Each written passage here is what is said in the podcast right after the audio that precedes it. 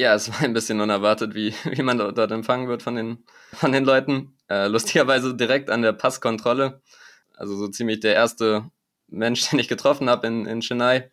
Der Prüfer hat, äh, hat mich sofort äh, darauf angesprochen, ob ich, dass ich ja gerade in Dortmund gespielt habe gegen Anand. Also ja, die scheinen dort gut über Schach informiert zu sein. Hier ist Schachgeflüster. Herzlich willkommen zu einer neuen Episode von Schachgeflüster, dem Schachpodcast. Mein Name ist Benjamin Glock und ich freue mich, mit unserem heutigen Interviewgast die Schacholympiade 2022 Revue passieren zu lassen. Unser heutiger Gast ist 23 Jahre alt, trotzdem ist er schon seit sieben Jahren Schachprofi.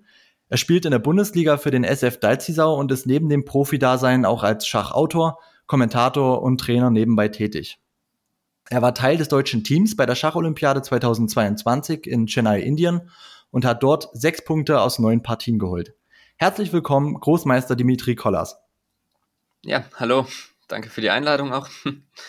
Sehr gerne. Ich freue mich, dass du dabei bist und ähm, ich wünsche dir erstmal alles Gute nachträglich zum Geburtstag. Du bist äh, vorgestern 23 geworden. Äh, wie hast du den Tag verbracht? Ah, danke. ah, nichts Besonderes. Äh, immer noch versucht auszuschlafen von Chennai. Das, das war die Hauptbeschäftigung in den letzten Tagen. Ähm, denn ich spiele ja jetzt direkt weiter beim German Masters da. Ja. Genau, ich habe dich jetzt zwischen diesen beiden Turnieren abgepasst. Genau. ja, wir haben äh, eine Weile gebraucht, um einen Termin zu finden. Ich habe äh, gerade meine ganzen Turniere gespielt und es geht auch direkt weiter. Aber ja, heute dachte ich, passt es ganz gut. Ja, es ist insofern der optimale Zeitpunkt, als dass ich glaube, es ist super, dass wir mal direkte Einblicke bekommen von einem Nationalspieler, wie es bei der Schacholympiade war. Ich glaube, viele von den Zuhörern und Zuhörerinnen haben das Event verfolgt und das wird später auch unser ähm, unser Hauptthema dann sein von der heutigen Folge. Aber bevor es losgeht, würde ich gerne wieder mit einem Fragenhagel starten.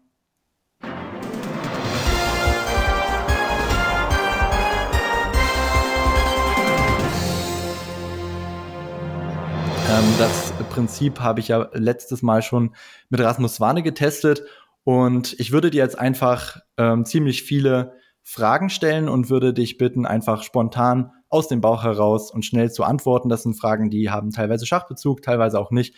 Und es geht einfach darum, dass wir dich ein bisschen als Person kennenlernen. Bist du bereit? Ja, gespannt. Mal sehen, was kommt. Perfekt, fangen wir an. Was war dein Traumberuf als Kind? Oh, ähm, ich habe sehr früh mit Schach angefangen, aber ich habe nicht so sehr über Berufe nachgedacht. Ich glaube, ich wollte irgendwas auf dem Land machen am Anfang. Ich, ich war gerne in der Natur immer. Also ja, vielleicht irgendwas in der Landwirtschaft, aber es ist lange her. okay, interessant. Was ist dein Lieblingsgetränk? Ähm, okay, sehr langweilig. Mineralwasser ist zumindest, was ich mit Abstand am meisten trinke. Nicht die beste Antwort, aber ja. Aber immerhin gesund. Ja. Profisportler durch und durch. Horrorfilm oder Komödie? Ähm, Komödien. Ja, nicht so der Horrorfilmtyp. Was ist deine Lieblingszeitkontrolle?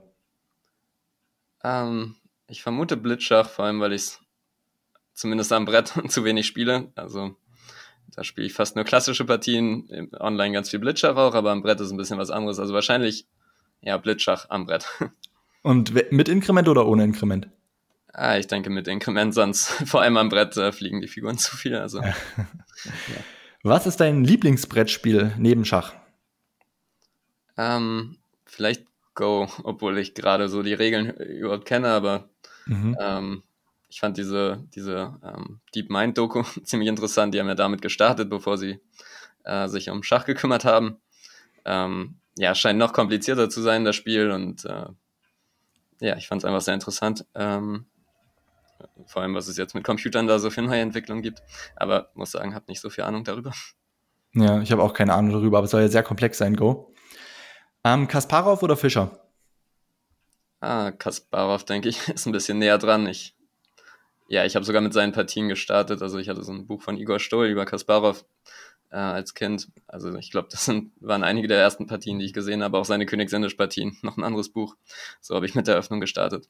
Mhm. Ja, also ich glaube, ich hatte mehr Bezug zu seinen Partien auf jeden Fall. Was ist deine Routine vor jeder Partie? Ähm, oh, das äh, sollte ich nicht im Interview beantworten wahrscheinlich, denn äh, ja, ich habe äh, einen ziemlich späten Rhythmus bei Turnieren, versuche auszuschlafen und bereite dann noch sehr lang vor. Also meine Routine da vor der Partie ist hauptsächlich ähm, rechtzeitig anzukommen, was ich auch nicht immer schaffe. Ähm, ja, ich habe ja, wie gesagt, relativ späten Rhythmus bei Turnieren, also im Grunde ausschlafen, vorbereiten und zum, zur Partie rennen. Bist du abergläubisch in irgendeiner Form? Ah, ich glaube nicht. Okay, manchmal wiederholt man irgendwelche Sachen bei Turnieren. Das hat jeder wahrscheinlich, wenn es gut läuft oder so. Irgendeinen Stift zu verwenden, aber ja, ich denke nicht wirklich drüber nach, nein. Hm. Was ist dein aktueller Lieblingssong? Uh, Song. Ähm, vielleicht Hey You von Pink Floyd. Mhm. Drei Dinge, die du mit auf eine einsame Insel nehmen würdest. Ähm, okay, ich glaube Schachbrett nicht. das würde mir nicht viel bringen. Ähm, ja, irgendwas zum Kommunizieren, glaube ich, sonst wird es zu einsam, also ein Funktelefon oder so. Ähm, und wahrscheinlich, ja, irgend, äh, irgendwas, womit ich mich behaupten kann. Ich weiß nicht. Ähm, ich glaube, Kokosnüsse wären ziemlich hilfreich. Ja, kann ich versuchen, mir ein Haus zu bauen, die Kokosmilch trinken und, und mich auch ernähren. Also, ja, vielleicht eine Menge Kokosnüsse, wenn es die dort nicht gibt. Aber vielleicht hättest du eine Chance, die auch so dort zu finden. Ja, ja, klar. Es ist äh, vielleicht nicht so schlau, die auf eine Insel mitzunehmen, aber wer weiß. wenn ich nur ja, drei Sachen mitnehmen kann, dann wäre das dabei. Schokolade oder Chips? Ähm, Schokolade. Welche Eigenschaften macht ein Menschen für dich sympathisch? Hm, ich denke mal, ehrlich zu sein ist, äh, ist, ist wichtig. Ähm, ist immer erstmal schwer rauszufinden. Also ähm, ich denke, da muss man jemanden schon besser kennenlernen für. Ähm, aber okay, wäre die wichtigste Eigenschaft für mich erstmal. Und, und wahrscheinlich auch offen zu sein. ähm, was wahrscheinlich meine größte Stärke ist, aber ja, das finde ich ziemlich sympathisch. Und was macht einen Menschen unsympathisch für dich? Ähm, wahrscheinlich sehr selbstbezogen zu sein und ja, im Grunde Egoismus, das, das äh, denke mhm. ich, ist äh, ja keine so sympathische Eigenschaft, ja. Wenn wir schon über Kokosnüsse und einsame Inseln sprechen, was ist dein Lieblingsreiseland? Ähm, okay, ich äh, ja, bin in den letzten zehn Jahren fast nur auf Turniere gefahren. Also ähm, geht die Auswahl wahrscheinlich, beschränkt sich darauf ja, in Indien war es sehr schön, darüber reden wir ja noch. Ähm, aber wahrscheinlich USA, da war ich erst einmal in San Francisco. Da hat es mir ziemlich gut gefallen. Mhm. Ähm, also ja, noch einen anderen Teil der USA zu sehen, wäre schön. Mhm. Was ist das beste Schachbuch? Ah, okay, dafür gibt es zu viele und zu viele gute auch, aber ja, ich habe schon die Kasparov-Bücher erwähnt. Ich glaube, man sagt meistens das, was man als erstes gemacht hat und so womit man mit als Kind sich beschäftigt hat. Daran hat man gute Erinnerungen. Und ja, für mich waren es verschiedene Kasparov-Bücher über seine Partien und auch von ihm natürlich diese äh, Vorkämpfer-Bücher. Ja, lustigerweise mhm. das von Kasparov über Fischer. Das hätte ich vielleicht bei der Frage vorher erwähnen können. Mhm. Das äh, ja, hat sich sehr leicht gelesen und war sehr interessant. Mhm. Gegen welchen historischen Meister würdest du am liebsten mal spielen? Ähm, wahrscheinlich dann einer der, also wirklich älteren Meister, so, sowas wie Morphy, weil da ist es wirklich schwer einzuschätzen, wie, wie stark die waren. Äh, das würde ich gerne sehen. Man kann sich die Partien anschauen, aber meistens waren die äh, Gegner nicht so stark. Wäre wirklich interessant zu sehen, wie, also wie deren echte Stärke wäre. Natürlich ein bisschen unfair mit all dem Schachwissen, das man heute hat, aber ja, der Vergleich wäre interessant zu sehen. Interessant. Genau, das war's schon mit dem, mit dem kurzen Fragenhage.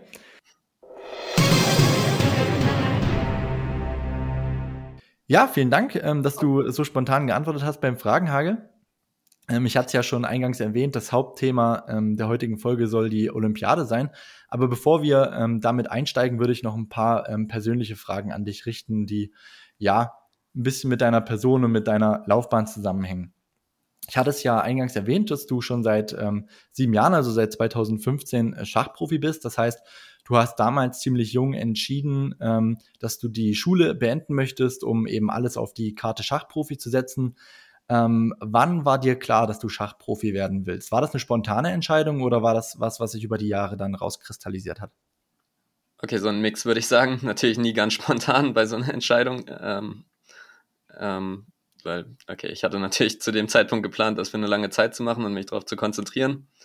Ähm, aber ja, es, es kam war auch nicht, also ein Gedanke, den ich so lange schon hatte, denn ich war auch nicht so unfassbar gut als, als Kind einfach. Also ich habe die deutschen Jugendmeisterschaften mitgespielt und okay, vorne mitgespielt, aber ziemlich lange keine deutschen Meistertitel oder so in der Jugend gewonnen. Ähm, aber okay, ich war einfach äh, ja zu sehr im Schach drin. Ich weiß nicht, äh, ich habe es einfach ähm, so gerne gespielt hauptsächlich.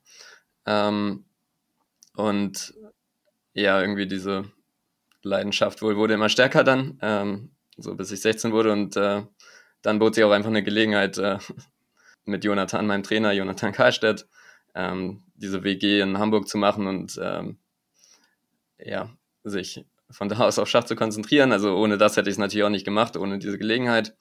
Ähm, also ja, es passte zeitlich auch für ihn ziemlich gut. Es ja, waren, denke ich mal, ziemlich spezielle Umstände. Das hätte ich ähm, ja natürlich nicht einfach so gemacht. Und okay, auch ein ähm, mhm. paar andere Faktoren haben, haben dazu geführt. Äh, also nicht nur schachliche, aber das war ganz klar die Hauptsache auf jeden Fall für mich. Ähm, und so innerhalb von einem halben Jahr dann habe ich angefangen zu planen. Ähm, okay, meiner Familie und natürlich mit Jonathan nach Hamburg zu ziehen aus Bremen und ja, mit der Sache anzufangen. Also ich würde sagen, innerhalb einem halben Jahr habe ich das konkret geplant, ja. Mhm. Ähm, du hast gerade diese Schach-WG mit, äh, mit Johnny Karlstedt angesprochen. Ähm, wie, wie kam damals die Kontaktanbahnung zustande? Du sagst, es war so eine Gelegenheit. Ähm, ja, wie, äh, wie sah diese Gelegenheit aus?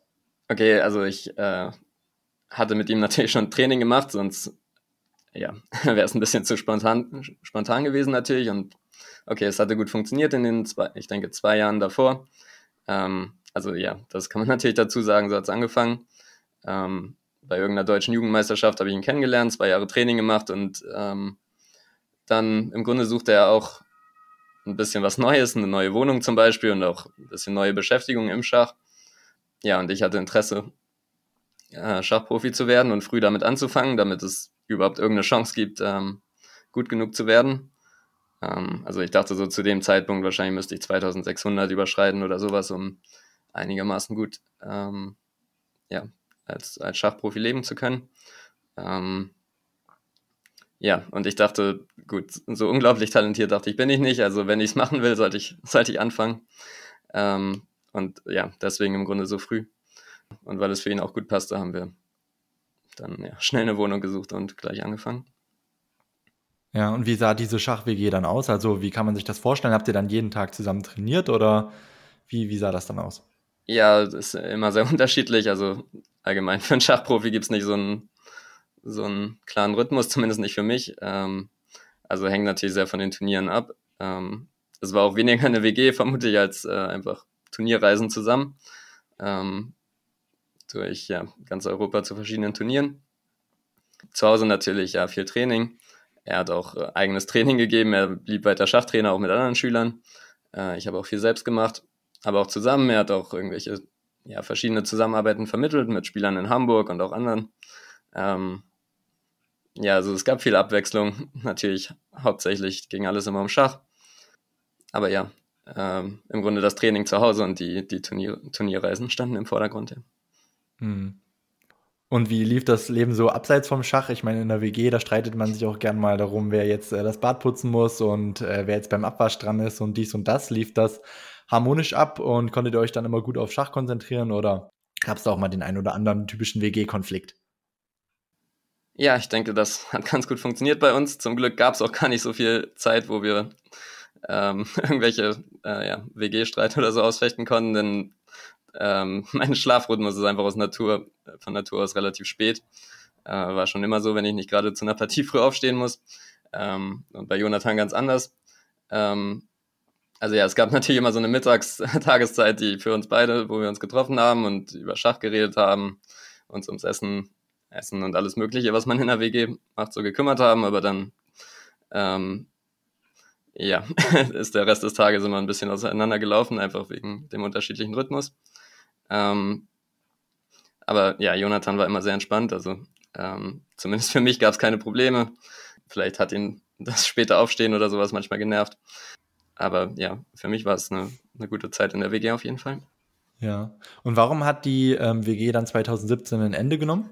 Äh, das war ein ziemlich einfacher Grund. Er hat eine Familie gegründet mit äh, ja, jetzt schon zwei Kindern. Ähm, wir hatten eine relativ, also okay, für zwei Leute äh, natürlich ausreichende Wohnung, aber nicht für eine Familie. Und dann war natürlich logisch, dass er umzieht, sich ein Haus sucht. Das hat er jetzt auch gefunden. Ähm, und ja, sowieso. Ich meine, ich hatte, hatte dann auch schon, glaube ich, den GM-Titel zumindest erreicht und ähm, ich glaube, so ungefähr die Ziele, die wir uns gesetzt hatten, hatten wir erfüllt, dass ich einfach als, als Schachprofi leben kann. Er hatte mich bis dahin ja drei, vier Jahre, ja schon eine Weile her, drei, vier Jahre ungefähr unterstützt. Also ich denke, das war ein guter Moment, um ja, sich, äh, sich aufzuteilen. Hm, verstehe, verstehe. Genau, du bist ja, ich hatte es in der Einleitung schon erwähnt, ähm, auf ziemlich vielen äh, oder in ziemlich vielen Bereichen unterwegs. Du bist nicht nur Schachprofi, sondern man sieht auf deiner Webseite, dass du auch Trainings anbietest. Du bist beziehungsweise warst ähm, auch Autor für die Rochade Europa. Ähm, hast, glaube ich, auch ein Buch für ähm, oder bei Thinkers Publishing rausgebracht. Ähm, was sind denn aktuell so deine Betätigungsfelder? Worauf liegt der Fokus? Okay, kleine Korrektur leider ähm, zu dem Thinkers Publishing Buch. Äh, das war geplant, aber nicht ganz umgesetzt. Ähm, das war eines der Projekte, das wir mit Jonathan hatten. Ja, aber da gab es verschiedene äh, kleine Probleme. Wir hatten im Grunde den Inhalt schon. Die, die Hauptsache war, dass, ähm, dass ich dann einen ähm, äh, ja, äh, kleinen Unfall, sagen wir, in, in San Francisco bei der Pro Chess League hatte, ähm, wo mein Laptop gestohlen wurde. Äh, mit dem ganzen Inhalt, ich hatte es natürlich nicht gesichert und im Grunde war, war fast alles weg. Und irgendwie haben wir nicht die Motivation gefunden, damit wieder anzufangen von vorne. Also ja, so viel zu dem Buch. Das hat sich ähm, ja leider nicht ergeben. Aber ja, ich habe sonst relativ viel geschrieben für die Rochade. Äh, ungefähr drei Jahre, fast jeden Monat irgendwelche Artikel über meistens Turniere, die ich manchmal selber mitgespielt habe oder einfach verfolgt habe. Ähm, damit habe ich inzwischen äh, aufgehört, weil ich immer mehr selber Turniere spiele und ähm, ja, je stärker die Gegner werden, desto mehr muss man sich selber vorbereiten, habe ich gemerkt. Also ja, die ganzen Aktivitäten daneben habe ich ein bisschen eingeschränkt, aber zum Beispiel Training gebe ich noch relativ viel. Ähm, habe einige Schüler, mit denen ich schon, schon ziemlich lange was mache. Ähm, also ja, ich würde sagen, das sind meine Hauptbeschäftigungen äh, gerade. Schachprofi, Schachtrainer und ab und zu ein bisschen schreiben, ja. Ja, man merkt es auch an deiner, an deiner schachlichen Leistung, dass du dich ähm, ziemlich viel auf Schach konzentrierst, denn es ging ja in den letzten Monaten und Jahren doch relativ ähm, konstant nach oben. Du stehst jetzt bei fast 2650.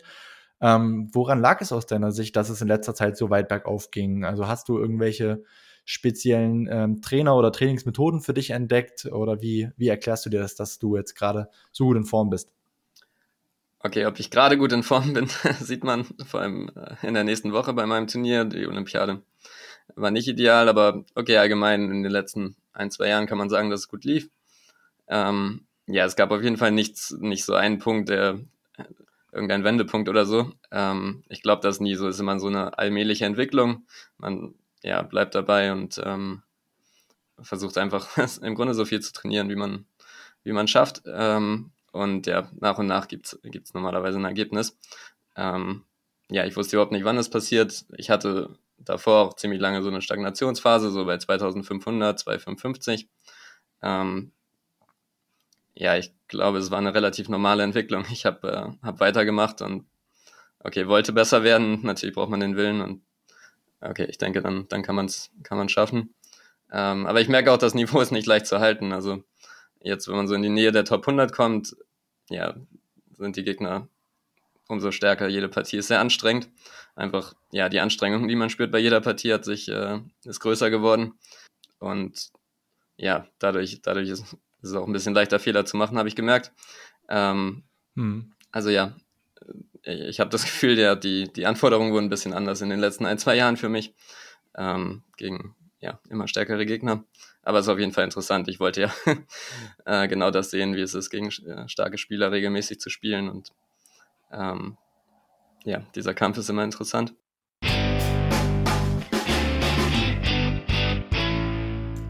Hallo zusammen, es gibt kurz Werbung für AimChess. Auf AimChess könnt ihr eure Leadchess, chess.com und chess24 Benutzernamen eingeben.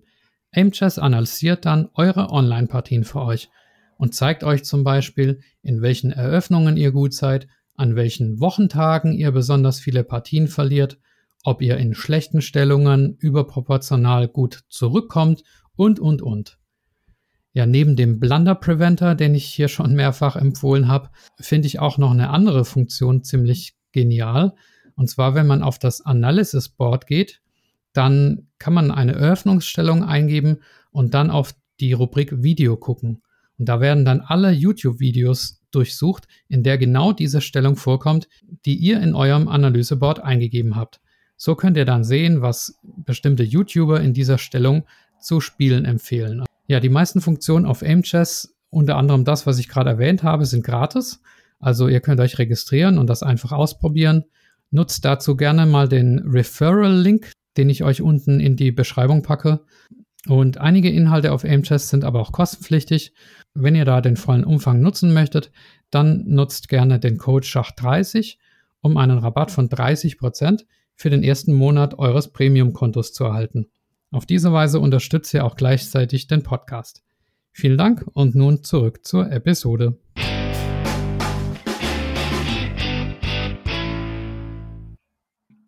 Ja, die sehr guten Leistungen haben ja dazu geführt, dass du ähm, jetzt kürzlich in den Olympiakader ähm, berufen worden bist. Die, die Schacholympiade liegt hinter uns.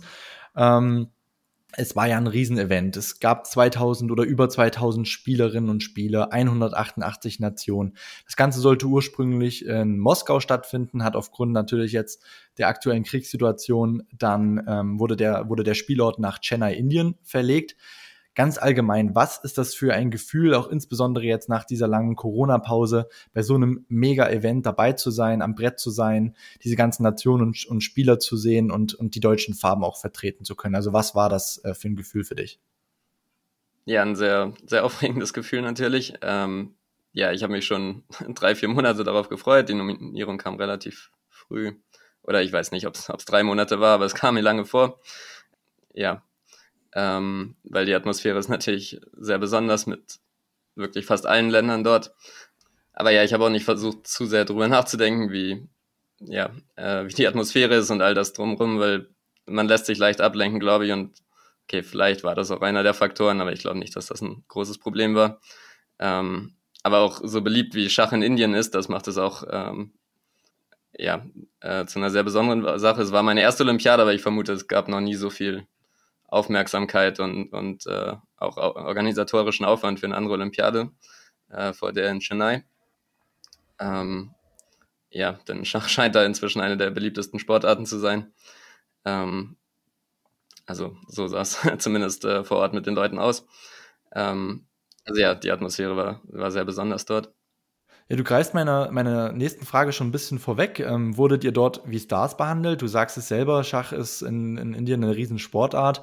Ähm, hier klar, in Deutschland ist man in der Schachszene auch bekannt und, und populär, aber dort ist man wahrscheinlich als Schachspieler noch ein bisschen mehr ein Superstar wie hier, oder? Ja, es war ein bisschen unerwartet, wie, wie man dort empfangen wird von den, äh, von den Leuten. Äh, lustigerweise direkt an der Passkontrolle. Also so ziemlich der erste Mensch, den ich getroffen habe in, in Chennai. Ähm, der Prüfer hat, äh, hat mich sofort äh, darauf angesprochen, ich, dass ich ja gerade in Dortmund gespielt habe gegen Anand. Ähm, also ja, die scheinen dort gut über Schach informiert zu sein. Also es war nicht so, dass jeder dort Bescheid wurde, aber, wusste, aber ich dachte, ähm, das ist schon ein interessanter Zufall. Ja, also es ist deutlich mehr Interesse dort. Natürlich hauptsächlich auch für die indischen Spieler, das hat man bei der Olympiade in der Halle gesehen. Die waren immer umkreist von endlos äh, Fotografen, äh, Reportern und, und natürlich Zuschauern. Ähm, aber ja, aus, aus allen Ländern wurden die Spieler, Spieler gut empfangen von den, äh, von den Leuten und ja, es gab eindeutig sehr viele Fans. Hm. Du hast gerade gesagt, dass man sich dort ähm, sehr leicht ablenken lassen konnte. Ähm, ihr wart ja untergebracht im Kuldan Samudra Palace, ich hoffe, ich habe es richtig ausgesprochen, ähm, sah bei Google ziemlich nett aus, äh, große Poollandschaft, äh, sah ziemlich luxuriös aus. Wie, wie, wie bewertest du so das ähm, Hotel, die Unterbringung und wie waren so die Bedingungen vor Ort? Ja, das Hotel war äh, ziemlich luxuriös, kann man sagen. Es gab ähm, ja so eine riesige Hotelanlage, die direkt an den Ozean führte, also ähm, auch das war was Besonderes. Und Ja, eine Sache, die aufgefallen ist, es gab wirklich überall Schachbrettmuster, die haben wirklich einen großen Aufwand betrieben. Selbst in den Zimmern waren, waren zum Beispiel in den Türen so kleine Figurenmuster ausgestanzt und ähm, ja, Schachbrettmuster an jeder Stelle, selbst Bäume wurden bemalt auf dem Weg dorthin. Ähm, das ist mir ähm, ja, besonders aufgefallen. Ja, das Hotel war sehr gut, das Essen auch. Nur eine bisschen äh, unerwartete Besonderheit war, dass man sich kaum außerhalb bewegen konnte. Ähm, also ja, wir sind im Grunde im Hotel geblieben und ähm, zum, zu den Partien gefahren. Viel mehr war nicht möglich. Ja, es gab eine Menge äh, Sicherheitspersonal. Ähm, also ja, so lange, lange äh, Ozeanspaziergänge oder so nicht, war nicht möglich, aber dafür war das äh, Hotelresort sehr schön. Also ich denke, das hat es kompensiert. Ja, ich habe das auch gelesen, dass, ähm, dass ihr aus Sicherheitsgründen gar nicht großartig euch frei bewegen konntet und auch nicht nach Chennai in die Stadt rein konntet. Lag das jetzt hauptsächlich an Corona oder war das eine Schutzmaßnahme vor Corona oder ging es da wirklich um die allgemeine Sicherheit? Ja, das ist eine gute Frage. Wir haben es leider nie so ganz rausgefunden. Ähm, ich vermute um, um die allgemeine Sicherheit. Ähm, ja, wahrscheinlich hatten die das Gefühl, die Verantwortung zu haben äh, im Hotel und ja, wollten uns nicht in irgendeine gefährliche Situation bringen, aber andererseits hatte ich nicht den Eindruck, dass Kriminalität dort so hoch war in, in der Umgebung. Also ich bin mir nicht ganz sicher. Ähm, aber ja, die Regelungen waren da relativ streng. Ich hatte sogar einmal ein, habe ich es versucht, am, am Ozean spazieren zu, gang, zu gehen, als ich noch nicht wusste, wie ähm, genau die das nehmen. Äh, da kam mir irgendein Fischer entgegen, sprach mich an, dann ging ich weiter und dann wurde er angerufen von, von dem Wachpersonal und äh, ja, holte mich zurück, ähm, sagte mir, ich soll zurück zum Hotel gehen, äh, was ich dann schnell gemacht habe. also das war ein interessantes Erlebnis. Wusstest du dann gleich, was der von dir will, der Fischer? Ja, er hat es mir also auf Englisch erklärt. Ähm, es war ganz klar, dass er gerade angerufen wurde und sagte, ich soll zurückgehen, ja. ähm, ja, das war eine Überraschung, aber okay. Das scheinen dort die Regelungen zu sein wie gesagt, das Hotelresort war sehr schön, also ich konnte mich nicht, hm. nicht zu sehr darüber beschweren, ja. Weißt du, ob das den anderen Spielern auch so ging, die in anderen Hotels untergebracht waren, oder war das jetzt eine Besonderheit bei euch? Ja, ich denke, allgemein konnte man nicht viel rausgehen, aber die, okay, die Hotels waren noch sehr zerstreut. Also Chennai ist natürlich eine riesige Stadt und wir haben sehr weit außerhalb gespielt, am Ozean. Ähm, also es war über, ich weiß nicht, 50 Kilometer oder so verteilt, die ganzen Hotels für die verschiedenen Länder. Äh, wahrscheinlich gab es auch für manche andere Regelungen, aber mhm. Ich weiß, es gab auch ein paar Hotels, wo es ähnlich war wie bei uns, ja. Kannst du uns ein bisschen was zur Zimmerbelegung verraten? Hat dann jeder Spieler sein Einzelzimmer gehabt oder habt ihr euch irgendwie paarweise zusammengefunden? Wie, wie sah das aus? Ja, die Spieler hatten Einzelzimmer und die waren auch riesig, also Platz gab es auf jeden Fall genug. Äh, wir haben uns da oft getroffen, natürlich, also ja, haben natürlich versucht, das Turnier als Mannschaft zu spielen und, und eine gute Atmosphäre zu, zu bekommen. Ähm, mhm. Aber ja, dafür war vielleicht auch ganz gut, dass jeder, jeder Platz hatte. Also ja, alle hatten ein Einzelzimmer. Hm. Und wie war so der, der allgemeine Tagesablauf? Was waren so die, die Punkte? Ich glaube, ihr seid immer so ähm, kurz nach zwei dann mit dem Bus ähm, zum Spiellokal gefahren und was ging dann vorher so ab? Ja, am Tag, also direkt vor der Runde nicht, nicht besonders viel. Da waren wir meistens für uns und haben vorbereitet ähm, und natürlich zusammen gegessen. Äh, manche Frühstück, ich nicht so viel und äh, alle aber beim Mittagessen, da haben wir uns immer getroffen. Und das war ja schon relativ kurz vor der, vor der Runde, weil wir eben relativ früh um zwei Uhr schon losgefahren sind. Da haben wir noch ein bisschen über unsere Öffnung ge gesprochen, was wir spielen wollen. Aber so der Hauptteil von dem allgemeinen Besprechen, der, das Teammeeting war immer am Abend davor. Das hat natürlich Sinn gemacht. Die Paarung kam abends oder manchmal auch mhm. nachts, wenn es einen Protestfall gab. Ähm, dann haben wir mit Jan, also Jan Gustafsson, unserem Trainer, den, den ganzen Plan besprochen, wer spielen soll und ähm, welche Öffnungen hm. äh, Sinn machen. Ja. Kann man sich das eher dann so demokratisch äh, vorstellen, dass das dann abgestimmt würde, äh, wurde, wer spielt und vielleicht wer auch eher auf Gewinn spielt oder wer remisiert? Oder war es dann wirklich so, Jan hat die Vorgabe gemacht und ähm, die Aufstellung bekannt gegeben und dann, ähm, ja, oder, oder wie war das?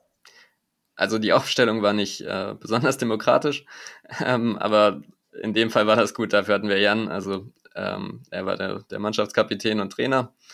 Ja, hat sich die Aufstellung immer überlegt und ich denke, das macht Sinn, dass die Spieler nicht zu viel Einfluss nehmen, weil ähm, bei uns war, glaube ich, eher das Problem, dass manche zu ähm, ja, im Grunde müde wurden und relativ oft aussetzen wollten irgendwann.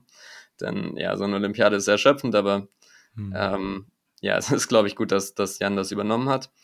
Ähm, ja. Entschuldigung, ich dachte, ich will noch was sagen, aber. ähm. Ja, und was war so im Allgemeinen der, die Inhalte von diesem, von diesem Team-Meeting? Ähm, ich habe jetzt gerade mal so spekuliert, dass es darum geht, wer vielleicht auf Gewinn spielen sollte und wer vielleicht eher auf Remis spielen sollte. Oder ja, wurden da schon konkrete Eröffnungen besprochen oder was war so der Inhalt dann von dem, von dem Team-Meeting? Ja, ich, genau, darum ging es im Grunde. Denn ja, wie gesagt, am, am nächsten Tag haben wir uns im Grunde alle alleine vorbereitet, also mehr im Detail. Ähm, das kann man auch nicht alles zusammen machen, natürlich so viele verschiedene Öffnungen und wir haben ja auch verschiedene Farben. Ähm, aber am Abend haben wir es ein bisschen allgemeiner uns überlegt, wie wir versuchen, das Match zu spielen. Ist natürlich immer schwer, einen klaren Plan zu machen. Ähm, dafür gibt es zu viele unvorhersehbare ähm, Sachen, wie schon die Öffnungswahl natürlich. Ähm, aber im Grunde natürlich haben wir versucht, dann Weiß auf Gewinn zu spielen. Das ist wahrscheinlich nicht so schockierend. Also ähm, mhm. Ja, in so einem Mannschaftskampf mit vier Brettern versucht man an den Weißbrettern normalerweise äh, Druck auszuüben. Obwohl oft, wie sich gezeigt hat, äh, gegen die starken Mannschaften ähm, gewinnt man auch eher an den Schwarzbrettern, weil da eben versucht wird, Druck auszuüben und dann überzogen wird. Also mhm. ist schwer, das als Strategie wirklich zu nehmen, aber kann man ähm, zumindest dran denken, dass man ähm, ja, da vielleicht sogar an den Schwarzbrettern Gewinnchancen kriegt in den Matches gegen die starken Mannschaften. Aber ja, allgemein haben wir versucht, mit Schwarz solide zu sein. Die Weißspieler versuchen, ja, den Gegner in der Öffnung zu überraschen normalerweise und, äh, und Gewinnchancen zu kriegen. Hm. Und wie war so die, die Stimmung im deutschen Team? Ähm, hat es auch abseits vom, vom Brett und von den regulären Meetings gut harmoniert? Hattet ihr vielleicht irgendwelche, ja, Teambuilding-Events, dass ihr mal, keine Ahnung, Minigolf spielen gewesen seid oder ähnliches? Also wie war so die allgemeine Stimmungslage zwischen euch? Ja, Stimmung war gut. Ähm, natürlich ein bisschen beeinflusst vom Turnierverlauf immer. Also, mhm. ja, vor allem in den letzten Runden äh, waren wir natürlich nicht glücklich. Ähm, äh, wie die Matches am Ende liefen. Aber ja, ich denke, es lag nicht am Teamzusammenhalt oder so. Minigolf leider nicht möglich, denn ja, äh, dafür hätten wir uns ein bisschen mehr bewegen müssen können, äh, können müssen. Aber äh, wir haben fast jeden Tag, denke ich, Karten gespielt, direkt auch immer vor dem, vor dem Team-Meeting. Ähm, ja, Rasmus hatte, hatte dieses Spiel Wizard dabei, was wir mhm. ähm, wahrscheinlich so eine Stunde am Tag immer gespielt haben. Äh, ich glaube, davon haben wir jetzt auch alle genug. Aber so in der Mannschaft hat es immer Spaß gemacht und ich glaube, war gut, sich so zu entspannen nach den langen Partien und vor der Team, vor dem Team-Meeting. Mhm. Ähm, ja, also das war immer so der Teil, den wir zusammen gemacht haben. Ja. Ähm, du hast gerade schon angesprochen, Jan Gustafsson ähm, äh, war euer Coach und, äh, und Teamchef. Wie würdest du so sein, ja, sein Führungsstil oder sein Organisationsstil beschreiben? Welche Berührungspunkte hattet ihr jetzt abgesehen von diesem, von diesem Vorbereitungsmeeting immer am Vortag des Matches? Also es war auf jeden Fall, das hatte ich auch bisher relativ äh, fast nie einen äh, starken Trainer dabei zu haben bei einem Turnier. Also ähm, das war sehr schön äh, mit, mit Jan zu haben, äh, mit jemandem kurz die Partien zu besprechen, zum Beispiel nachdem man gespielt hat, weil man hat immer viele Fragen und ähm, ja, Gedanken über die Partie direkt danach. Aber natürlich hau hauptsächlich die Eröffnungsvorbereitung. Das war sein äh, größter Job dort. Da hat er ja auch am meisten Erfahrung mit die ganzen WM-Matches und auch diesen Ablauf, dass man in der Nacht zum Beispiel was analysiert und dann, dann am nächsten Tag äh, dem Spieler das gibt. Ähm, das kennt er schon und so lief das auch, auch oft ab. Also, wie gesagt, wir haben bei der, beim Teammeeting ungefähr, ungefähr besprochen, was wir spielen wollen und ähm, ähm, ja, dann hat er es oft genauer analysiert und uns ähm, ja, dann am nächsten Tag oft informiert. Ähm, ja, das war oft sehr hilfreich. Da habe ich, also natürlich nie kann man ja wirklich ähm, so klar treffen, was die Gegner spielen. Das ist sehr schwer. Aber wir haben viele so Anregungen bekommen. Zum Beispiel Varianten, die man ein bisschen genauer analysieren muss, Sachen, die in Mode sind. Ähm, also es ist einfach sehr hilfreich, einen ja, Trainer zu haben, der sich sehr gut mit der Öffnung auskennt, ähm, das ja vor allem bei, bei so einem langen Turnier erleichtert das die, die Vorbereitung, denn ja, das sind oft fast so viele Stunden wie die Spielzeit selber und macht es umso anstrengender. Also ja, ich glaube, es ist sehr nützlich, da eine Hilfe und eine Erleichterung zu haben, ja. Und muss ich mir das so vorstellen, wie jetzt beim Fußball, dass der, dass der Coach der Chef ist und die Ansagen macht und ihr als Team ihm dann folgt? Oder ist er eher wie so ein, wie so ein zusätzliches Teammitglied, der euch einfach zur Seite steht und euch coacht und ja, eher so, äh, also weniger so der Anführer ist. Ja, ich glaube, da hat er sich nicht zu sehr aufgedrängt. Also wir haben ja einfach über Schach geredet im Grunde und ähm, ähm, versucht, ja, konzentriert in der Sache drin zu bleiben. Also ähm, natürlich, äh, so er, er hat äh, meistens im Turniersaal aufge, äh, zugeschaut. Da äh, fallen einem natürlich oft äh, Dinge auf, die man als Spieler nicht so sieht. Ähm, sowas wie Zeitverbrauch oder so äh, merkt man manchmal gar nicht so.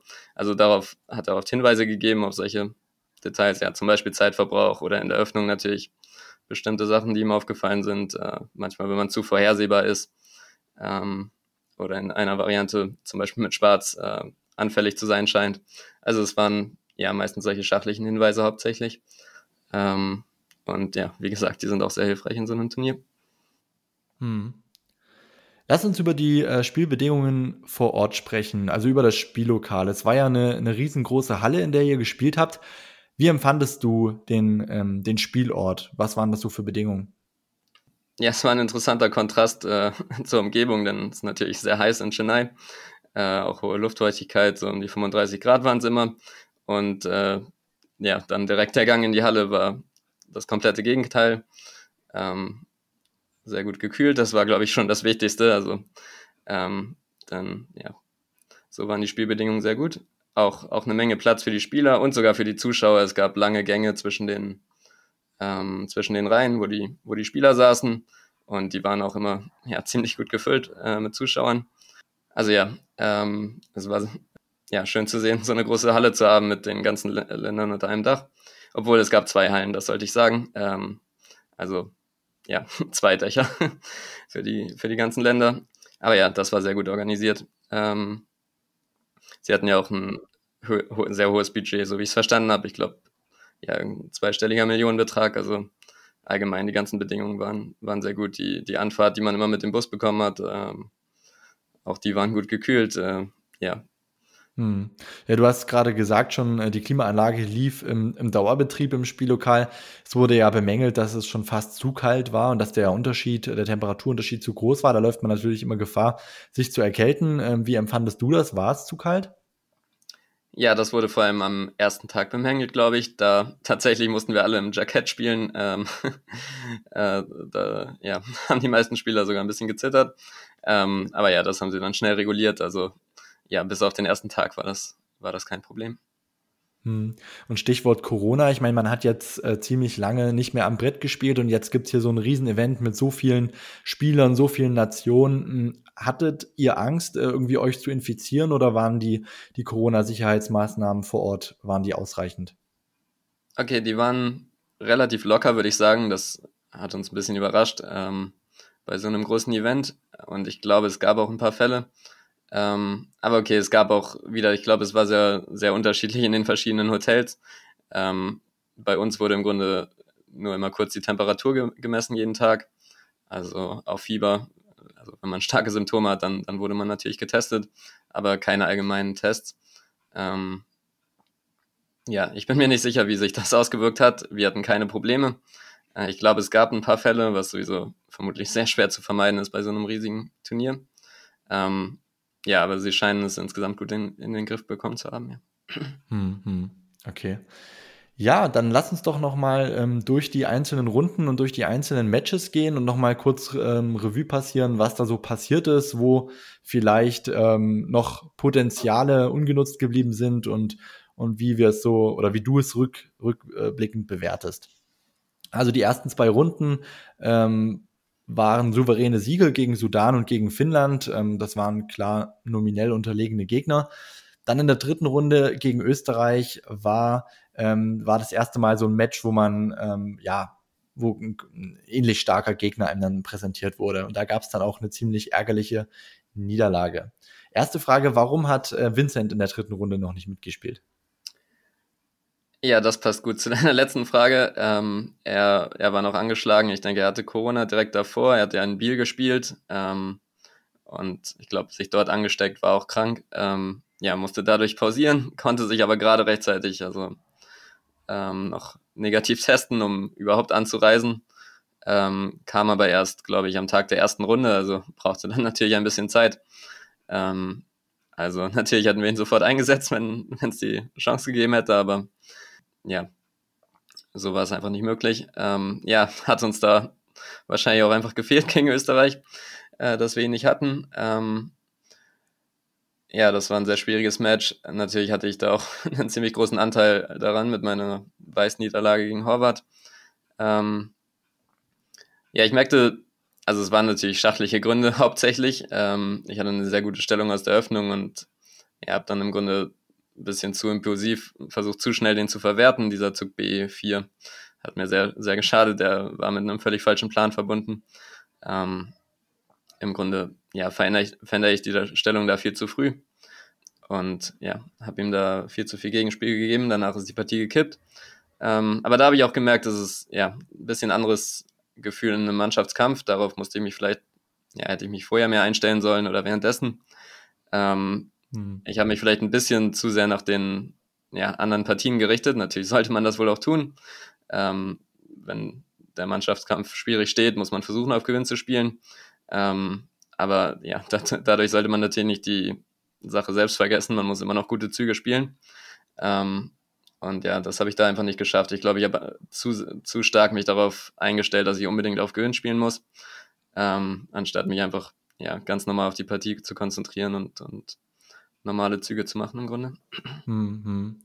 Und wie war das so ähm, für die Stimmung? Ich meine, man muss sich jetzt vorstellen, ihr habt erst gegen den Sudan und dann gegen Finnland gewonnen. Ich denke, es war eine super Stimmung. Dann kommt der erste Dämpfer. Was hat das mit euch als Team gemacht? Konntet ihr das relativ schnell verkraften oder hat euch das dann erstmal so stimmungsmäßig doch ganz schön zurückgeworfen?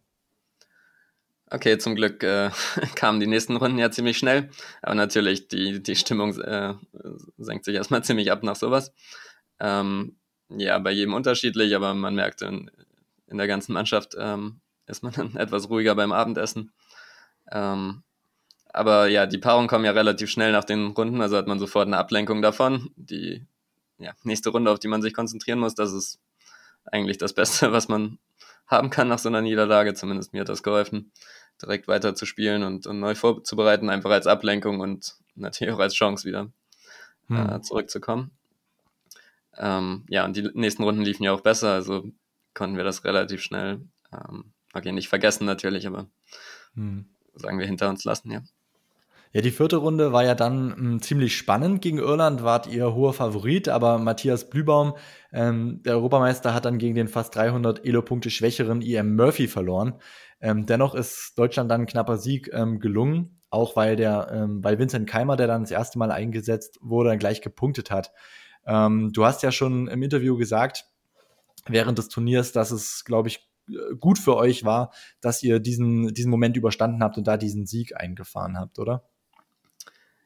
Ja, das war zumindest so für die erste Hälfte entscheidend. Ich glaube, sonst ja, wäre die Stellung wirklich die Stimmung ein bisschen zu, zu sehr abgesunken. Ein, ein Unfall, sagen wir, nach, gegen Österreich, das, ähm, das kann passieren, aber direkt danach ähm, ja, gegen Irland 2-2 oder sogar zu verlieren, was auch möglich war, das ähm, hätte wahrscheinlich ja, uns gar nicht erst Chancen gegeben, ähm, wieder nach vorne zu geben, würde ich denken.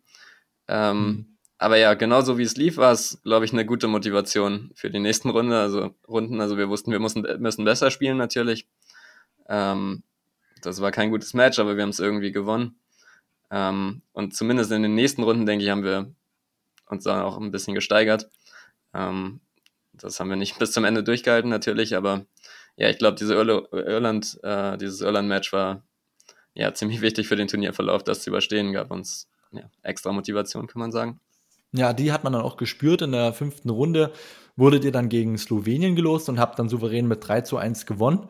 Ähm, was aufgefallen ist, ist, dass ähm, ja, Livio Dieter am Vortag, Livio Dieter Nisipianu 46 geworden ist und in der Runde ausgesetzt hat. Hat er zu hart gefeiert, möglicherweise zu viel getrunken oder gab es andere Gründe, warum er in der Runde gefehlt hat?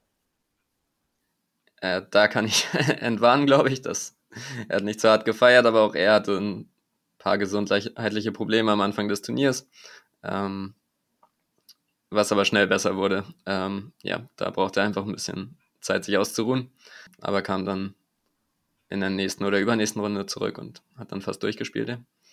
Hm. Und habt ihr seinen Geburtstag irgendwie gefeiert als Team oder gab es da keine Zeit dafür? Ein bisschen, ja. Äh, das Hotel hat ihn ziemlich gefeiert. Ähm, Gab es eine große Torte und äh, äh, sogar so ein Ständchen von, für ihn. Die hatten da so traditionelle Musik mit, mit Trommeln und so.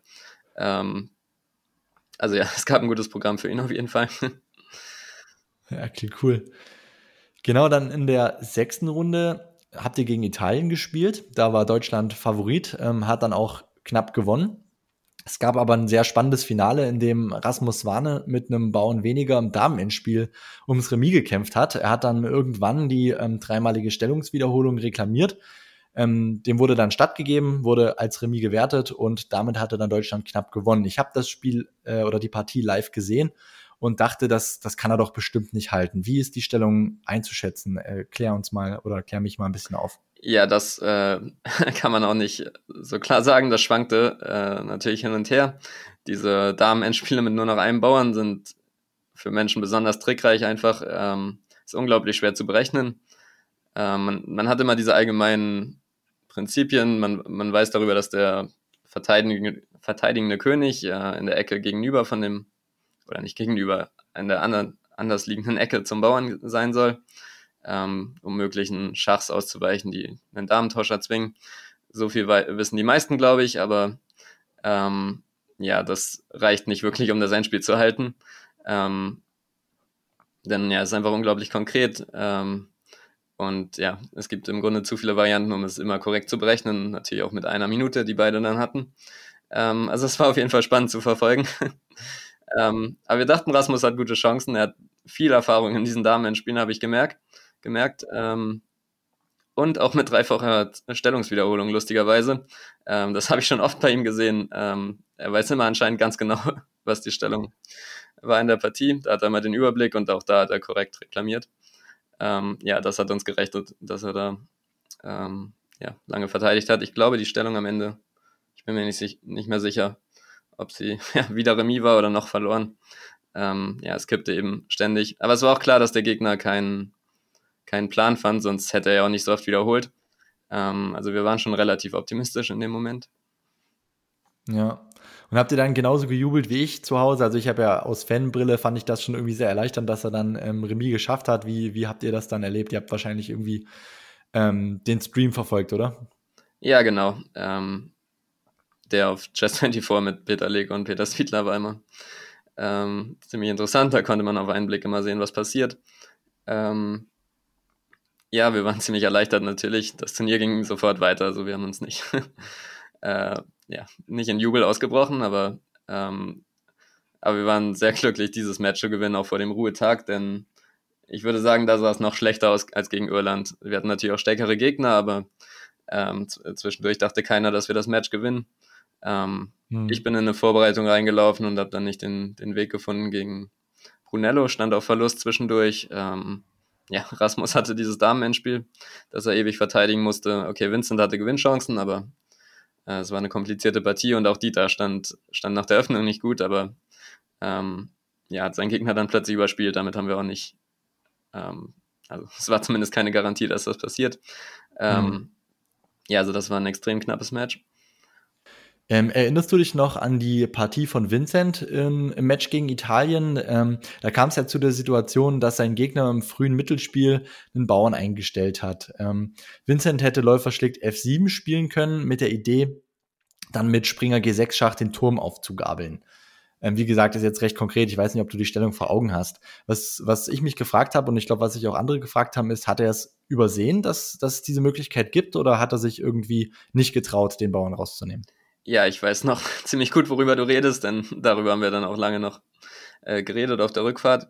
Ähm, ja, er hat es äh, anscheinend übersehen. Und das Hauptproblem für ihn in der Partie war, dass er es nach seinem Zug gesehen hat. Ich glaube, das ist immer das, das Schlimmste, was passieren kann. Äh, also, so wie er es gesagt hat, hat er seinen Zug gemacht, ähm, ging, ging zur Toilette und merkte, Läufer F7 war in der Stellung. Und ja, dann ist natürlich sehr schwer, sich auf, auf den Rest der Partie zu konzentrieren, denn das gewinnt glaube ich, äh, relativ glatt die Partie. Ja, wie du sagtest, man gewinnt mit Bauern, hat auch eine sehr gute Struktur da, danach, also das hat er sehr wahrscheinlich verwertet. Ähm, ja, auch danach hat er noch Chancen, aber keine so klaren und mit dem Wissen eben ist es sehr schwer dann zu spielen. Mhm. Ähm, aber ja, ich glaube, das war auch der einzige Moment wahrscheinlich für ihn in, in dem Turnier, wo es so eine klare Möglichkeit gab.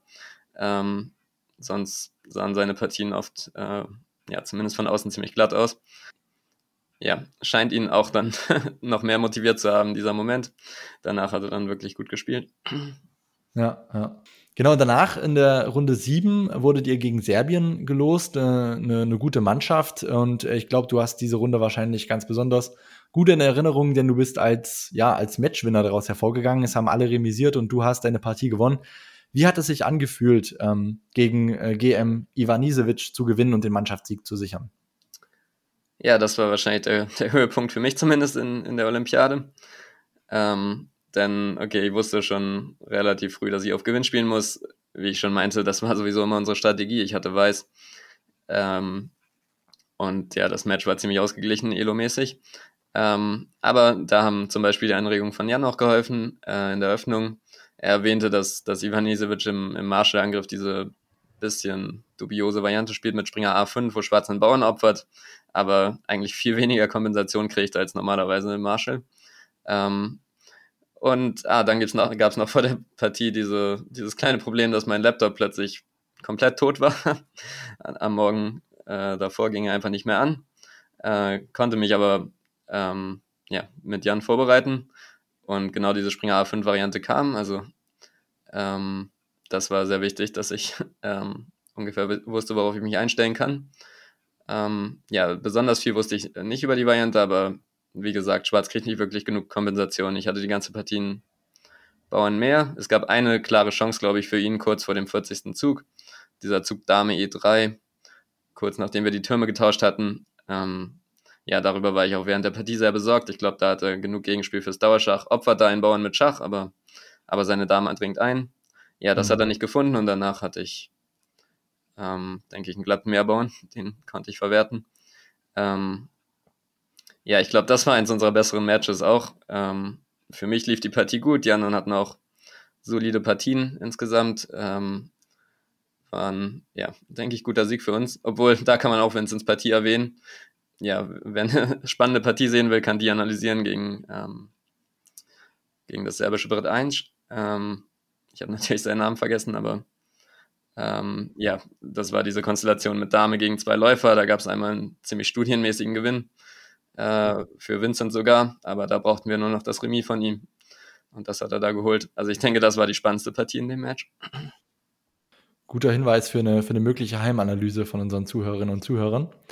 Genau, ähm, dann in der achten Runde wurdet ihr gegen Usbekistan gelost, ähm, wo am Brett 1 auch ähm, Abdusatarov spielt. Und Usbekistan war ja dann später der Gewinner der Olympiade. Ihr habt mit anderthalb zu zweieinhalb verloren. Ähm, was ich mich gefragt habe, warum du nicht mitgespielt hast, weil du hast in der siebten Runde gewonnen, du warst der Matchwinner, ich denke, du warst ja im Aufwind und ähm, warum hat man denn dennoch entschieden, ähm, dich rauszunehmen? Brauchtest du Erholung in der Runde?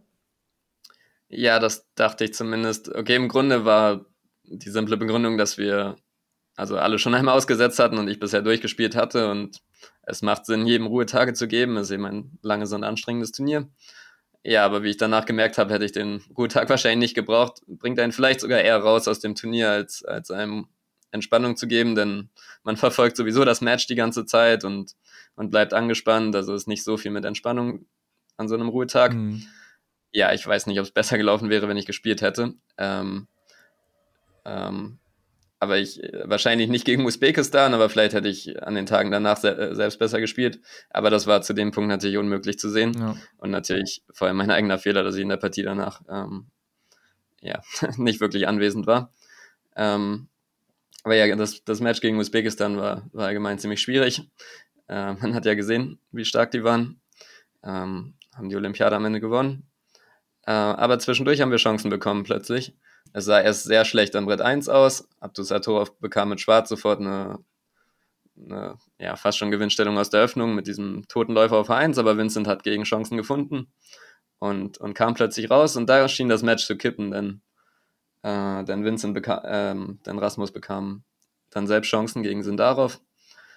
Aber ja, äh, in der Zeitnot ist es dann wieder gegen uns gekippt. Also es ging hin und her. Hm. Äh, ich denke, die Chancen hatten wir in, ja, an dem Brett von Rasmus. Ähm, ja, aber Sindarov hat so vor dem 40. Zug äh, eine Menge Ressourcen gefunden und es gab wahrscheinlich einen Moment, wo er gewinnen konnte. Aber ja, nachdem die Partie Remis endete, hatten wir, glaube ich, kaum mehr Chancen. Dann ja, diese, die, die Partie an Brett 2 war relativ einseitig, muss man sagen, glaube ich. Also mhm. ähm, Jakubov hat, glaube ich, auch einen Brettpreis gewonnen, auch in der Partie extrem stark gespielt, war gut vorbereitet. Mhm. Ähm, also ja, das war einfach ein schwieriges Match. Und glaubst du, das war so ein bisschen ein Schlüsselmoment für euch? Ich meine, danach sind, ist die Form von euch ja eher ein bisschen abgefallen und ähm, Usbekistan hat dann den äh, Sprung nach oben geschafft. Ähm, glaubst du, dass das ein, ein, besonderer Moment war, dass ihr dann dieses Match verloren habt gegen Usbekistan? Ja, es hat natürlich nicht, nicht geholfen im Turnierverlauf, aber wir hatten immer noch eine Chance. Es war wahrscheinlich ja die, die Runde danach, wo ich wieder mitgespielt habe. Und ja, wie gesagt, auch ähm, ja, mit meiner Beteiligung natürlich, dass wir da 2-2 gegen Litauen gespielt haben. Ähm, ja, ich glaube, das war wahrscheinlich der Moment, wo es sehr, sehr schwer wurde, mhm. wirklich nach vorne zu kommen. Da mussten wir die letzten beiden Runden gewinnen und eine gegen einen der absoluten Favoriten. Ich glaube, mit einem Sieg in der Runde hätten wir immer noch wahrscheinlich anderthalb, also Match, ja, ein Match-Sieg und ein Unentschieden für, für eine Top-5-Platzierung zum Beispiel holen müssen. Aber ja, es wäre ein etwas klarerer Weg gewesen mit diesem Sieg gegen Litauen. Ähm, aber ja, das war eindeutig mein schwächster Moment in dem Turnier. Mit Weiß gegen Kasakuski. Ähm, ja, ich glaube, das muss man sagen, war der Hauptgrund, warum wir verloren haben. Ähm, eine Schwarzpartie zu verlieren, das kommt ab und zu vor in jedem Match. Ähm, aber ja, das war einer dieser Momente, wo, wo ich wahrscheinlich zu sehr auf Gewinn spielen wollte mit Weiß, aber natürlich auch konkret einfach ja, nicht gut Varianten berechnen konnte an dem Tag und diesen Zug D4 gemacht habe, der im Grunde die Partie einstellt. Hm. Ähm, ja, das war für mich zumindest der, der wichtigste Moment in dem Turnier äh, und wahrscheinlich auch für die Mannschaft ziemlich, ziemlich einflussreich. Ja. Ja, es ist mir tatsächlich immer noch nicht so klar, was ich dachte da, denn ich habe sehr lange nachgedacht vor D4. Ähm, eine Erklärung ist, dass mir die Stellung schon davor nicht gut gefiel. Er hat mich in der Öffnung überrascht. Ähm, aber ja, es ist normalerweise sollte man wenigstens erklären können, die Fehler, die man macht. Ähm, eine klare Variante, die man ähm, nicht berechnet hat, aber an dem Tag war ich anscheinend einfach nicht ja, so präsent am Brett, nicht gut ausgeschlafen und ja, habe einfach die Varianten nicht, ähm, hm. nicht klar berechnet. Ich glaube, ich dachte nach Springer E4, falls das irgendjemand interessiert, könnte ich damit D3 spielen. Und dann hat er diesen Trick Springer schlägt C3, der aber, wenn man Hinzug Springer E4 schon sieht, äh, ziemlich naheliegend ist. Ähm, ja, also ich denke, ja, das war ein, ein, ein Schlüsselmoment leider. Ein, ein negativer, aber ähm, den habe ich natürlich noch, noch klar in Erinnerung. Ja, es ehrt dich sehr, dass du so, so selbstkritisch das Ganze reflektierst, aber nichtsdestotrotz ähm, wart ihr ja zu viert und jeder einzelne von euch war, war am Brett dann in der neunten Runde gegen Litauen über 100 Elo-Punkte dem Gegner überlegen. Also du hast das Match ja nicht alleine verloren. Na gut, an vier Brettern macht so eine Einzelniederlage natürlich viel aus. Man sieht es natürlich immer aus der eigenen Perspektive. Äh, zu dem Zeitpunkt waren schon, also war nicht nur ich unzufrieden ähm, mit meinem Spiel, aber ähm, ja, einfach in dem Match war das, glaube ich, ausschlaggebend. Ähm, natürlich, okay, Rasmus hat mit Schwarz verloren gegen Pultinivicius, was aber deutlich leichter zu erklären ist, zum Beispiel, der hat, ich glaube, den ersten Brettpreis an seinem Brett gewonnen, hatte eine Weltklasse-Performance, also der war in unfassbarer Form. Ähm, mein Gegner lustigerweise auch nach dieser Partie. Dann hat er plötzlich angefangen, glaube, vier Partien, also die letzten vier Partien zu gewinnen. Aber mhm. bis zu dem Zeitpunkt sah das noch nicht so aus. Ähm, also okay, wir haben an den ersten beiden Brettern gewonnen, an den letzten beiden verloren. Ähm, wie sich dann rausstellt, hätte ich nur einen halben Punkt mit Weiß holen müssen. Aber okay, das ist meistens im Matchverlauf natürlich schwer absehbar. Also mhm. ist nie eine gute Strategie, mit Weiß auf Remis zu spielen. Das, mhm. das war wahrscheinlich auch einer der Gründe, dass es, dass es dann so kam. Ja, nichtsdestotrotz, in der zehnten Runde gegen Israel hm, habt ihr mit 3 äh, zu 1 gewonnen. Der Sieg ist sicherlich höher ausgefallen als erwartet.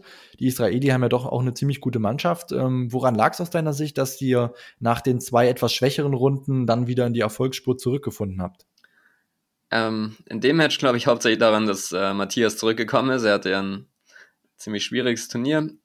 Aber ja, in dem Match hat er also eine wirklich äh, ziemlich nervenaufreibende Partie gegen äh, Nabati äh, gewonnen. Äh, Nabati hatte dann eine Figur geopfert, hatte starken Angriff, viel Kompensation. Aber dann mit äh, Sekunden auf der Uhr hat äh, Matthias im Grunde besser gerechnet. Natürlich, der, der entscheidende Moment war dieser Einsteller von Weiß, wo Springer H6 dann eine Qualität gewann. Danach war die Partie im Grunde entschieden. Aber auch bis dahin überhaupt zu überleben, war, war das Entscheidende gegen diesen starken weißen Angriff.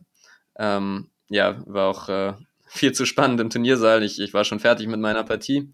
Die war nicht so spektakulär und guckte die ganze Zeit zu. Beide hatten immer so drei, zwei Sekunden und machten noch ihre Züge in unglaublich scharfer Stellung. Ja, was auch entscheidend für das Match war. Ähm, ja, also ich glaube, das war die ganz klar die Partie, äh, die dieses Match entschieden hat. Vincent hatte am ersten Brett immer Vorteil und hat ihn verwertet. Ähm, aber das war die Partie, an der im Grunde alles hing dort.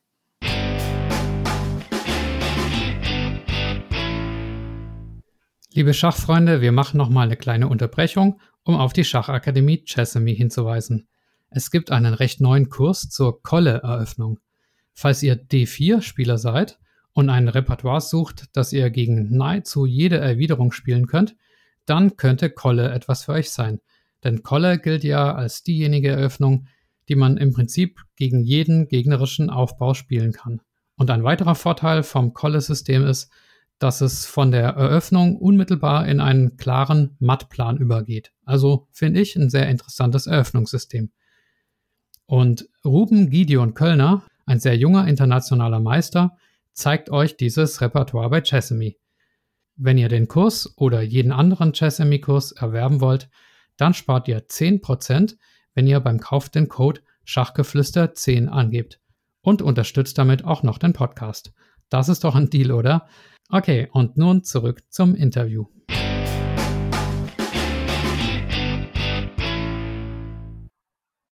Genau, und in der letzten Runde habt ihr gegen Indien 2 gespielt.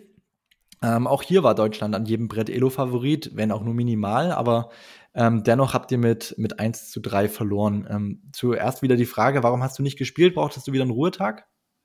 Okay, da war es wohl einfach schwer zu entscheiden, wer aussetzt. Jan war sich da sehr unsicher. Der Ruhetag ist das falsche Wort, ne? wenn ihr die letzte Runde spielt. ja, ja, es war einfach, der Ruhetag war nicht, äh, nicht das Problem, aber ähm, ja, ich hatte diese Partie gegen Litauen. Ähm, ich fühlte mich nicht in der besten Form. Gut, äh, ein paar andere bei uns auch nicht, ähm, aber irgendjemand muss aussetzen. Ja, ich hätte natürlich auch gespielt, aber ja, so wie das Match lief, hätte es äh, wahrscheinlich auch keinen großen Einfluss gehabt.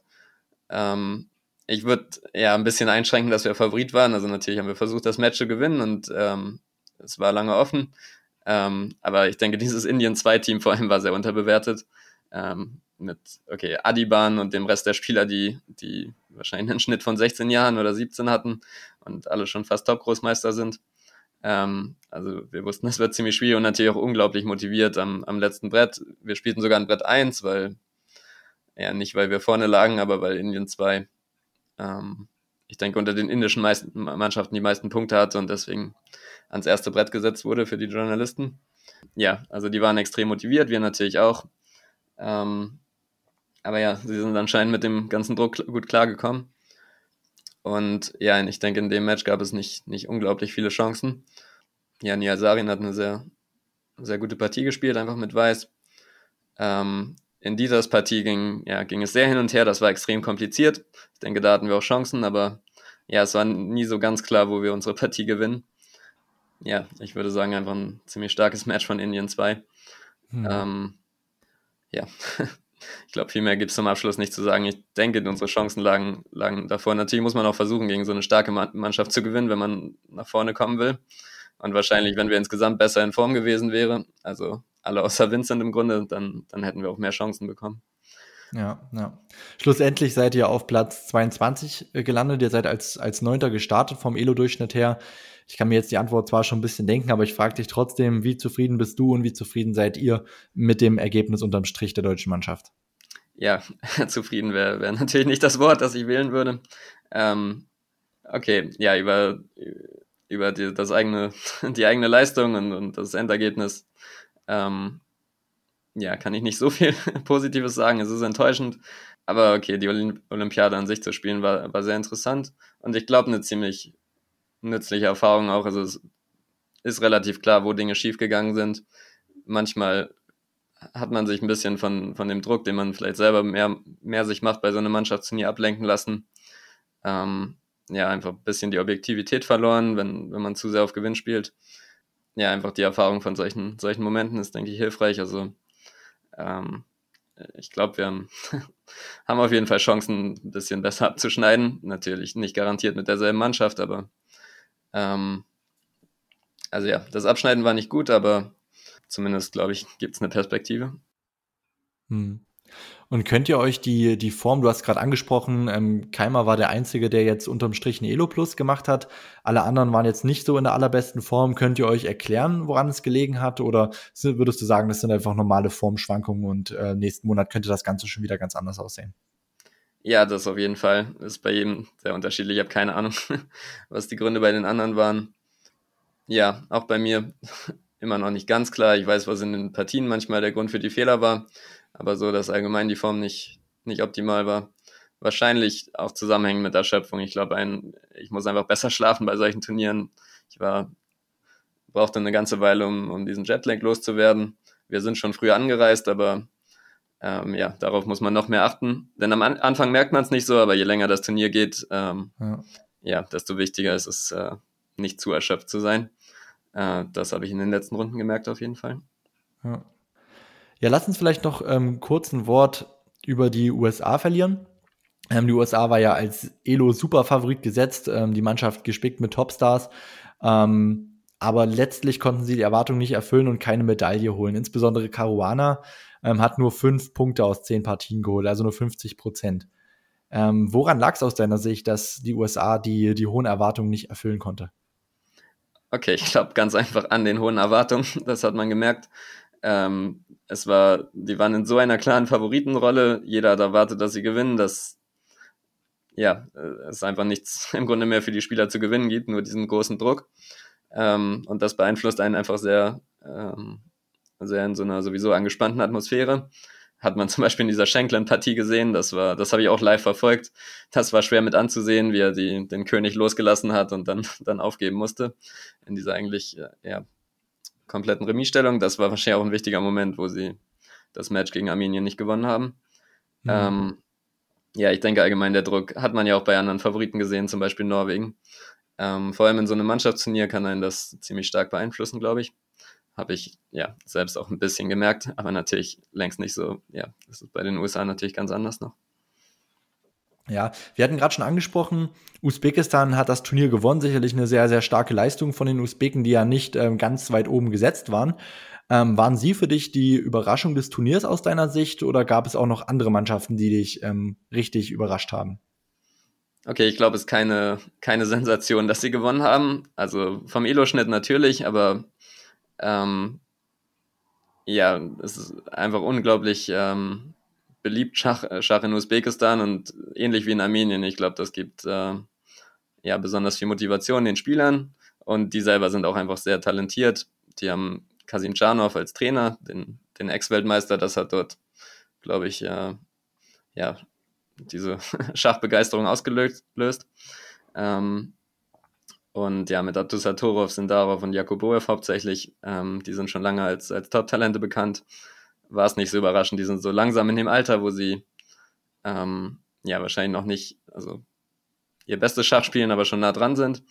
Ähm, ja, waren als Team extrem motiviert und äh, ja, ich fand das nicht sehr überraschend. Ich glaube, der mhm. fünfte Platz von Moldawien war die eigentliche Sensation. Ähm, mhm.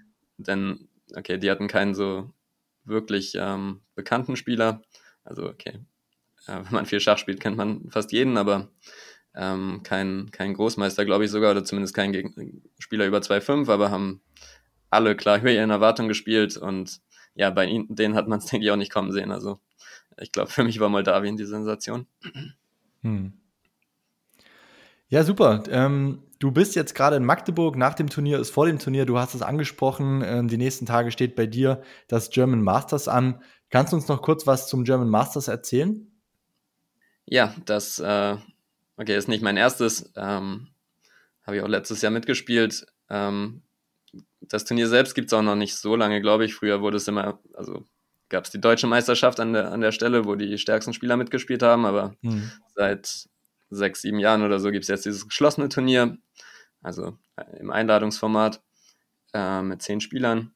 Äh, wurde extra wegen der Olympiade ein bisschen nach hinten gerückt, sonst hätten wir schon seit zwei Tagen gespielt, ist hier zusammen mit den mit einigen anderen Turnieren, nämlich der äh, deutschen Meisterschaft selbst, also ähm, die auch gleichzeitig so ein Qualifikationsturnier fürs Drum Masters ist. Bisschen kompliziertes System im Moment. Ähm, und verschiedenen anderen Turnieren hier. Ich glaube auch die deutsche Seniorenmeisterschaft findet gerade statt, alles in Magdeburg im Maritim Hotel. Mhm. Ähm, ja, da bin ich auch schon gerade. Ähm, ja, und morgen starten wir äh, unser eigenes Turnier. Und hast du eine, eine feste Zielstellung im Kopf, die, welchen Platz du erreichen möchtest? Spielst du auf den ersten Platz oder sagst du Top 3 ist für dich auch in Ordnung? Ähm, nee, das versuche ich nie. Ich, ich glaube, es, es hilft mir nicht besonders, mir ein Ziel zu setzen. Ich äh, meine ja, man muss einfach versuchen, gute Züge zu machen. Ähm, ja, wird natürlich interessant, äh, gerade nach Indien mit äh, Vincent und Rasmus vor allem. Ähm, gerade aus dem Team, jetzt spielen wir gegeneinander. Aber auch die anderen sind sehr stark. Also es glaube ich, ein besonders gutes Feld dieses Jahr. Ähm, selbst die letztgesetzten Tobias Kölle zum Beispiel ist ziemlich jung und ziemlich gefährlich, das weiß ich schon. Also ja, wird sehr interessant, gegen die ganzen mhm. ähm, deutschen Topspieler zu spielen. Ja, super. Dann äh, will ich dich gar nicht so viel länger aufhalten. Du hattest heute einen anstrengenden Anreisetag und hast sicherlich auch schon Hunger. Ähm, gibt es noch etwas, was du auf dem Herzen hast, was du loswerden möchtest? Ähm, irgendein Wort noch an deine Fans und Follower? Das, das letzte Wort gehört dir. Okay, wo du Follower sagst, ähm, vielleicht sollte ich eine ja, kleine, ähm, kleine Warnung oder, oder sowas geben zu meiner Webseite. Ähm, die habe ich schon, schon eine ganze Weile, hat Jonathan früher mich, für mich gemacht, aber sie ist nicht mehr so ganz aktuell. Das sieht man wahrscheinlich auch recht schnell, wenn man drauf geht. Ähm, ich habe da kleine technische Probleme gerade. Ich versuche äh, natürlich die auf den aktuellen Stand wieder zu bringen, aber im Moment keinen Zugriff drauf. Also sollte man nicht zu genau nehmen, was da steht. Aber man kann mich da trotzdem kontaktieren. Die ja, die E-Mails, äh, die E-Mail-Adresse stimmt schon, die dort steht. Ähm, also ja, das wäre eine Kontaktmöglichkeit. Ähm, ja, nur ja. nicht auf dem aktuellsten Stand, das ist alles. Ja, nichtsdestotrotz findet man da ähm, gute Informationen über dich und über dein Leben und deine Laufbahn. Ähm, ich bedanke mich auf jeden Fall für dieses sehr interessante Interview. Ähm, mir hat es wirklich viel Spaß gemacht, ähm, so exklusive Einblicke zu bekommen. Also hat mich wirklich auch alles interessiert, was ich dich jetzt gefragt habe und ähm, fand ich wirklich, fand ich wirklich, dass es super Einblicke waren. Ähm, das ist ja nicht selbstverständlich, gerade an so einem Anreisetag, dass du dir hier die Zeit nimmst. Ja, danke. Mir hat es auch Spaß gemacht, ja. Super, dann wünsche ich dir ein super Turnier in Magdeburg, ähm, viel Erfolg beim German Masters und alles Gute dir. Ja, dir auch. Tschüss. Mach's gut. Tschüss.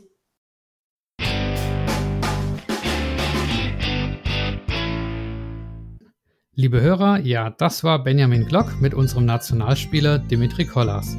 Ich fand's sehr interessant und kurzweilig und ich hoffe ihr auch. Ja, auch heute gibt es wieder einen Call to Action, wie man so schön sagt. Und zwar geht es um die Seite www.schachtermine.com. Mir ist aufgefallen, dass viele Leute immer wieder nach einem zentralen Turnierkalender fragen und es gibt auch viele im Internet, aber nicht so richtig vollständig. Und neben klassischen Schachturnieren gibt es ja auch noch ganz viele andere Veranstaltungen, zum Beispiel Trainerfortbildungen, Schachreisen, Jugendcamps, Konf Konferenzen und so weiter. Und all diese Termine sind jetzt gesammelt an einem Ort zu finden, und zwar auf schachtermine.com. Ich versuche natürlich selber so viele Termine wie möglich einzutragen, aber alleine geht es nicht, denn man kann einfach nicht über alle Termine Bescheid wissen. Und darum hat die Seite auch eine Funktion, über die man den Termin selber eintragen kann. Und ja, je mehr Leute es nutzen, desto mehr macht die Seite natürlich Sinn. Also wenn jeder Hörer auch nur einen Termin einträgt, dann wird das eine super Übersicht. Man kann zum Beispiel auch regelmäßig wiederkehrende Termine eintragen oder virtuelle Veranstaltungen als solche kennzeichnen. Ja, probiert es einfach mal aus und gebt mir auch gerne Feedback über schachgeflüster.gmail.com. Abschließend wie immer der Dank an alle Personen, die mir auf paypal.me slash Schachgeflüster etwas gespendet haben, YouTube-Kanalmitglied sind oder auf patreon.com slash Schachgeflüster eine regelmäßige monatliche Spende zukommen lassen oder Bargeld per Post zugeschickt haben. Bisher habe ich an dieser Stelle immer gesagt, dass das Geld zu 100% in den Podcast gesteckt wird. Mittlerweile bin ich aber an dem Punkt, dass ich so viel Zeit auch in Schachgeflüster stecke, dass ich damit durchaus auch ein bisschen was verdienen möchte oder anfangen möchte, was zu verdienen. Und ich glaube auch, dass es legitim ist und vor allem auch gut für euch, denn je mehr das, was ich mache, auch ähm, finanziell abwirft, desto mehr kann ich, desto mehr Zeit kann ich guten Gewissens darin investieren und womöglich sogar wöchentlich eine Folge rausbringen. Ähm, ja, das Geld verdienen geschieht momentan noch eh am ehesten über meine Artikel im Schachmagazin 64 und über Podcast-Werbung, aber natürlich freue ich mich auch über private Finanzierungen. Und deshalb jetzt ein großes Dankeschön an folgende Personen oder Einrichtungen. Andreas Virux, Armin Züger, Benjamin Steinhilber, Dieter Riegler, Frank Rothmann, Friedhelm Küch, Güven Mannay vom interkulturellen Schachverein Satranj Club 2000, Hans aus Berlin, Dr. Joachim Meyer-Brix, Manuel Rüther, Marc Hofmann, Markus Schirmbeck, Oliver Bremer, der mysteriöse Peter, Peter Hug von DSSP, die Schulschachprofis, Peter Schach, die Internetseite schachtraining.de, äh, Sven Ossenberg, Thomas Haasen und Tim Bialuszewski. Vielen Dank an euch, bleibt gesund und bis zur nächsten Folge. Euer Michael.